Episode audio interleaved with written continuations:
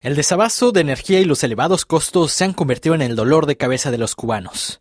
En su intento por actualizar su economía con ajustes macroeconómicos, el gobierno ha cometido errores que se reflejan ahora en estos aumentos al combustible, como le explicó a RFI Arturo Levy, economista de la Universidad de Denver. El tema es que la situación económica del país está en una situación desesperada. Se está agregando los costos de transición a una situación diferente por una bancarización y una unificación cambiaria mal manejada. Eso ha desatado una espiral inflacionaria en la cual el gobierno tratando de revertir algunas de las medidas que tomó ha tenido que tratar de lidiar con las consecuencias de todas esas cosas combinadas. De 20 centavos de dólar, la gasolina costará ahora un dólar con 10 centavos. Los precios manejados por el gobierno cubano levantaron sospechas sobre cómo se administraba el combustible en la isla.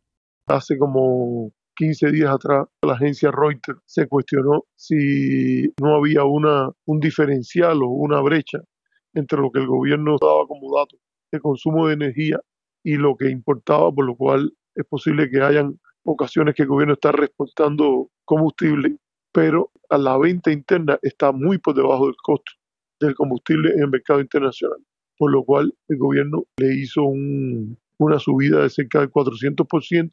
Eso yo creo que es lo que está pasando. Hay toda esa crisis y hay un ajuste que, que es necesario. En 2023, Cuba cerró con una inflación calculada en un 30% y su economía se contrajo un 2%.